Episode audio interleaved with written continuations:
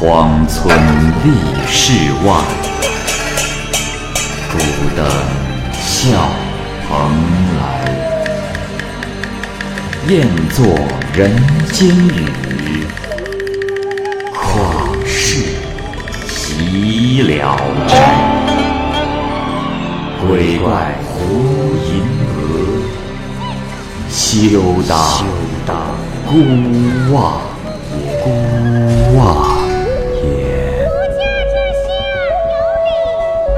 白话《聊斋故事》，《聊斋故事》之八大王，蚂蚁播讲。甘肃临洮县的冯生是贵族的后裔，可是呢，家道中落了。有一个捉鳖的人欠了他的债，无力偿还，捕到鳖就拿给他抵债。这一天，抵债的人拿来了一只巨大的鳖，鳖的额头上有一个白点儿。冯生觉得它长得非常的奇特，就把它给放掉了。后来，冯生从女婿家回来，走在衡水边上，这个时候已经是黄昏了。他看到一个喝醉的老汉，身后跟着两三个仆从，踉踉跄跄的走了过来。那人在远处见到冯生，就问：“呃呃，对面是什么人呐？”冯生漫不经心的回答说：“啊，过路的。”醉汉生气的说：“哼，难道你没有姓名？呃，怎么说自己是过路的？”冯生急着回家，并不理会，径直走到醉汉的身边。醉汉愈发的恼怒，不让他往前，而且酒气熏人。冯生更加的不耐烦，怎么说也脱不了身，就问：“那你叫什么名字？”醉汉含糊的回答说：“嗯，我是南南都昔日的宰相。呃，你想干什么？”冯生说：“哼，世上竟有你这样的宰相，简直是奇耻大辱。幸亏是旧宰相，假如是新宰相，那不是没人敢走路了吗？”醉汉恼火极了，想要动武。冯生出口大话：“哼，我冯某人可不是挨打之辈。”醉汉听了这话，转怒为喜，歪歪斜斜的跪拜在地上。呃呃，原来是恩人，呃，刚才无礼顶撞，万望恕罪呀，恩人。起身唤过童仆，让他们回去先准备酒宴。冯生极力的推辞，可醉汉说什么都不干。二人牵手走了好几里路，看见了一个小村庄。进院后，冯生发现屋舍华丽，好像是富贵人家。这时醉汉的醉意稍解，冯生这才问了他的名字。他回答说。呃，哈哈哈恩公，呃，我说了，呃，您可千万别害怕啊！我是桃水八大王，呃，刚才呃西山青铜招呼我去喝酒，啊，不觉得就喝多喝醉了，顶撞了您，实在是又惊又愧，啊，恩公海涵啊！冯生知道他是水妖，看他情意真挚，言辞恳切，也就不再害怕了。丰盛的筵席很快就摆好了，二人促膝对饮，八大王最豪爽，连饮了好几杯。冯生怕他醉酒与自己纠缠不清，就假装喝醉了，想要去睡觉。八大王已经明白了他的意思，笑着说：“呃，恩公不会是怕我喝醉了酒耍酒疯吧？啊，恩公不必担心。”啊！但凡喝醉之后做了坏事，说隔一夜就不记得了，那是骗人的。啊，凡是酒后失德、故意犯错占十分之九，我才不会与他们为伍呢。所以恩公不必担心，我也不敢在恩人面前表现出无赖相。呃，您也不必躲着我。冯生这又才坐下，一本正经的劝谏说。哎呀，我说大王，明明知道醉酒没有好处，为什么不改掉这个恶习？八大王说：“哎，这往事不堪回首啊！老夫当年当宰相之时，沉湎于酒中，尤甚于今日。自从触弄了玉帝，遭贬回岛屿，都改了十多年了。如今已经到了行将就木的年龄，穷困潦倒，又不能飞黄腾达，所以呀，这固态复萌，我自己也是无法解脱呀。不过日后一定听从恩公的教诲。聊了很久，只听到有钟声在远处响。八大王起身捉住了冯生的手臂，说：“哎呀，这时间也不早了，恩公啊，咱们相会的时间太短，啊，我这儿有一样东西，姑且用它来报答大人的大恩大德吧。”呃，只是这东西不能长久的佩戴。呃，待您实现了愿望之后，我自会将它收回。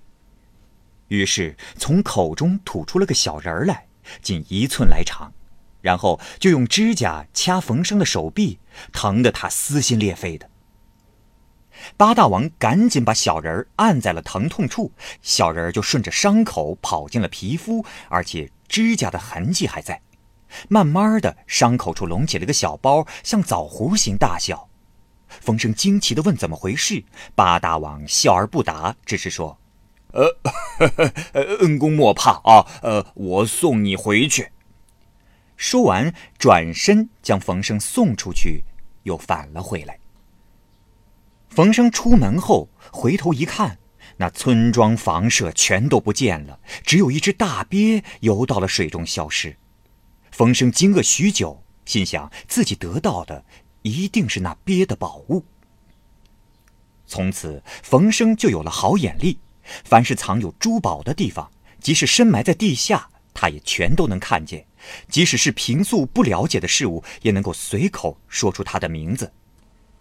在卧室中，他挖出了埋藏在地下的银子，有数百两，家用开始富足了起来。后来，有个人要卖旧宅子。冯生看到其中藏有大量的钱财，就用重金购买居住了下来，从此富比王公。世间的许多稀有珍奇，他都有收藏。他得到了一块背有凤钮的宝镜，周围刻有水云相飞的图案，光芒能够照射一里多远，镜中人物连胡须眉毛都能看得清清楚楚。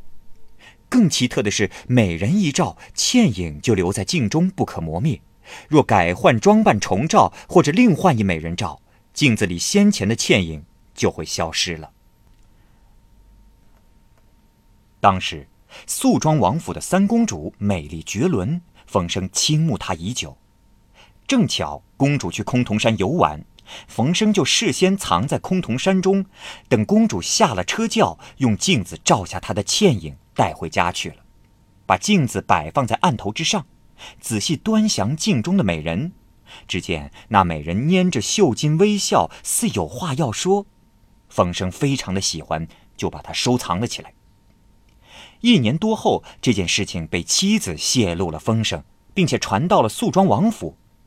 肃庄王非常的恼怒，就把风生抓起来关在了监狱，宝镜也被抄了去。这时，肃庄王准备杀掉风生，风生只好拿钱财收买宦官。